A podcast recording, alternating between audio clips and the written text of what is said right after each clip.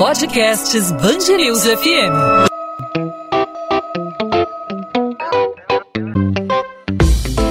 Dois às 20, com Maurício Bastos e Luana Bernardes.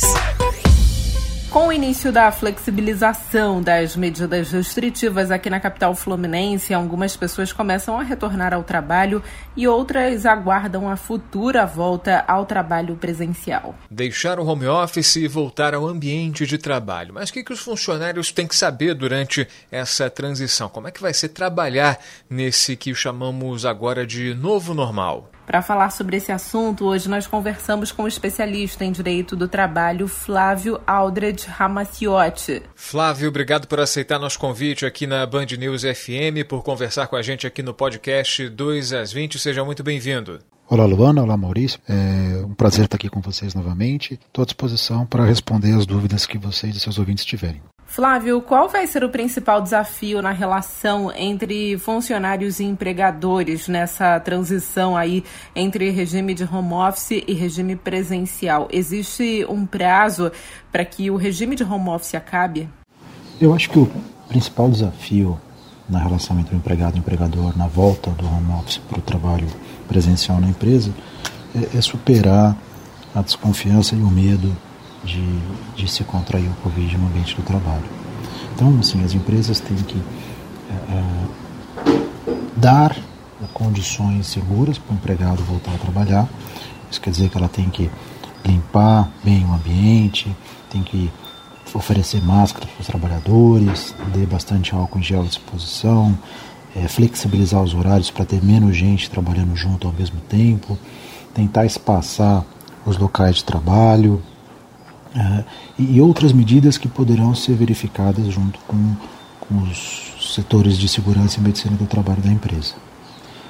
É, Para aqueles que estão no home office, a empresa tem que comunicar que o home office vai acabar e em 48 horas o empregado tem que voltar a trabalhar na empresa. Isso daquele home office que foi instituído com base na MP 927, ou seja, aquele home office que foi criado por conta da pandemia. Aquele home office que já estava previsto na legislação, o prazo é, de volta ao trabalho é de 15 dias. Flávio, agora no caso das empresas que instituíram banco de horas durante o isolamento social, o trabalhador que usufruiu dessas horas que tinha e aí o saldo ficou negativo, o que, é que deve ser feito? O empregado que trabalhou menos horas nesse momento de pandemia e que ficou com um saldo negativo lá no banco de horas, quando acabar esse estado de calamidade pública, o empregador vai poder exigir que ele trabalhe até duas horas a mais por dia para compensar o saldo negativo. É, a partir do término da pandemia, nos próximos 18 meses, o empregador pode fazer essa exigência. Então, ele vai trabalhar duas horas a mais, mas não vai receber nem hora extra, nem o valor dessas duas horas, porque ele está compensando o banco de horas. Vale lembrar que o trabalhador que teve o salário reduzido não pode ser demitido né, nos próximos meses sem justa causa, certo? Isso.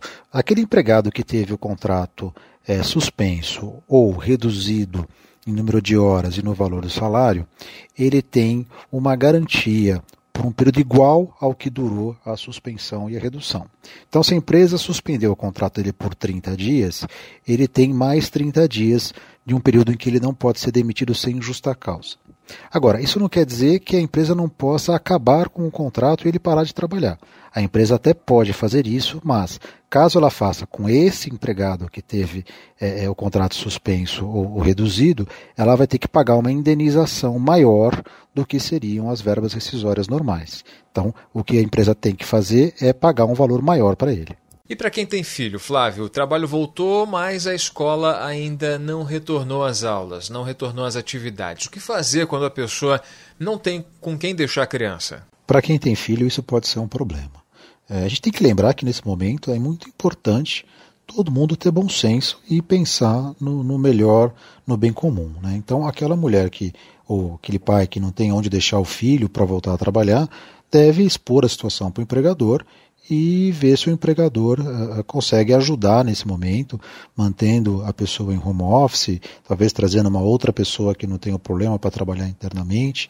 Mas assim, na lei não há nada que uh, nesse momento obrigue o empregador a deixar de home office as pessoas que têm filhos e que não têm onde deixar os filhos nesse momento. Então vai ter que ter uma negociação com o empregador e que prevaleça o bom senso. E sobre higiene e preservação da saúde, quais os cuidados as empresas devem ter agora e como deve ser o monitoramento das questões de saúde dos funcionários?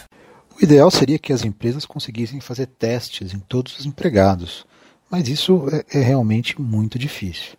Então, assim, a empresa pode é, controlar a temperatura dos seus empregados, seria importante ela manter uma distância entre eles, seja flexibilizando os horários, alguém entra mais cedo, o outro entra um pouco mais tarde, afastando as mesas ou afastando os postos de trabalho para ter mais espaço, evitar que as pessoas fiquem juntas. É, marcar áreas específicas em que não há necessidade das pessoas irem para que realmente ninguém ocupe aquele lugar, é, disponibilizar álcool em gel, é, luva, máscara e observar e fazer com que aqueles empregados de fato utilizem uh, uh, esses equipamentos. É, a empresa pode retirar os bebedores para que as pessoas tomem água nos seus próprios copos, para que não haja troca disso. Ela deve também reforçar a limpeza do local de trabalho. Então, se tem algum posto de trabalho que é dividido entre uma mais pessoas, quando uma pessoa sair daquele posto, o posto deve ser muito bem limpo antes que a próxima pessoa assuma aquele posto. É, esses são alguns cuidados básicos entre outros, que a empresa deveria adotar chamando os empregados de volta do home office.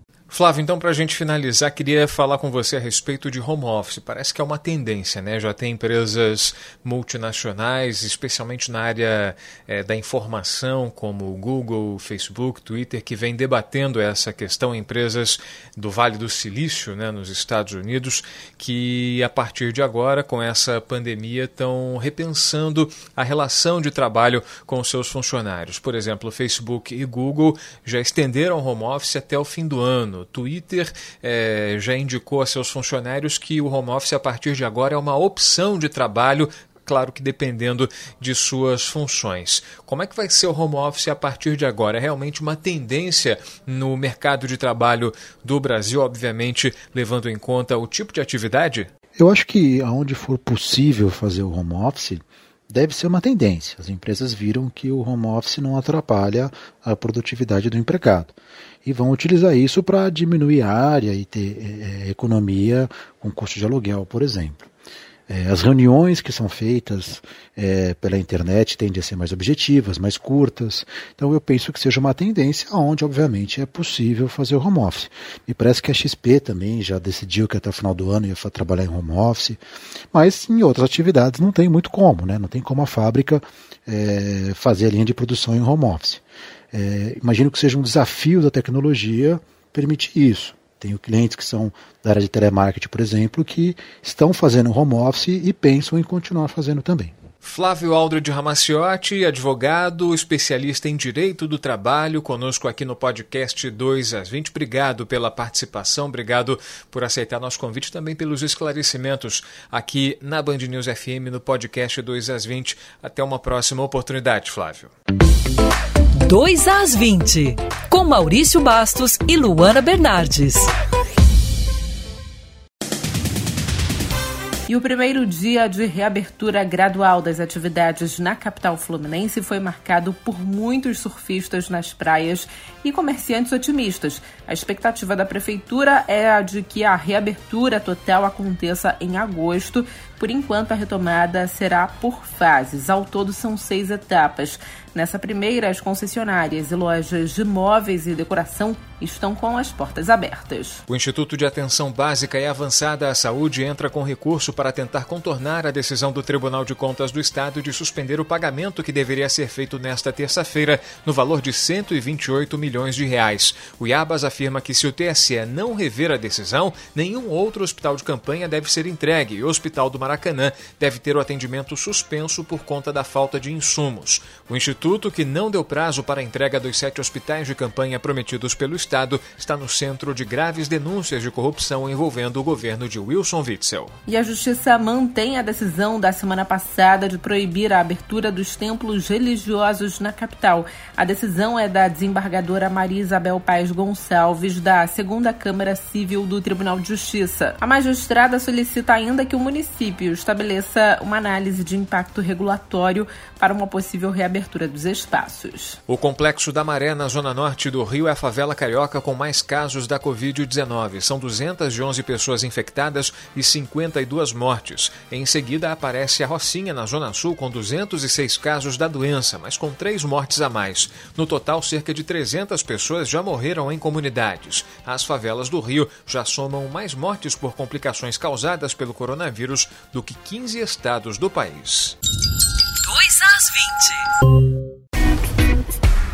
podcast 2 às 20 vai ficando por aqui nesta terça-feira. A gente volta amanhã com mais informação para você, ouvinte da Band News FM, que também nos acompanha em 90.3 FM. E eu lembro que o podcast fica disponível sempre de segunda a sexta-feira, a partir das 8 da noite, nas principais plataformas de streaming e também no nosso site bandnewsfmrio.com.br, né, Maurício? Isso mesmo, Lona. E fica o convite aí para os nossos ouvintes, quem parou aqui por acaso no 2 às 20, assine o nosso podcast, você vai sempre acompanhar as principais informações da nossa cidade, do nosso estado, sempre ao final do dia, sempre a partir das 8 da noite. Um resumo com os principais destaques, sempre com uma entrevista que gera debate com profundidade. É o nosso compromisso aqui no podcast 2 às 20 na Band News FM. A gente tem encontro marcado nessa quarta-feira com mais um episódio. Eu aqui no estúdio do Grupo Bandeirantes, a Luana em home office, você em qualquer lugar onde você esteja, espero que esteja em casa, se protegendo. Nessa quarta-feira, mais um 2 às 20. A gente se encontra. Tchau, tchau.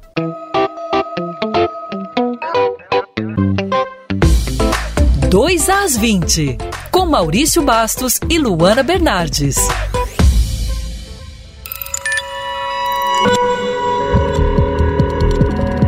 Podcasts Bangerils FM.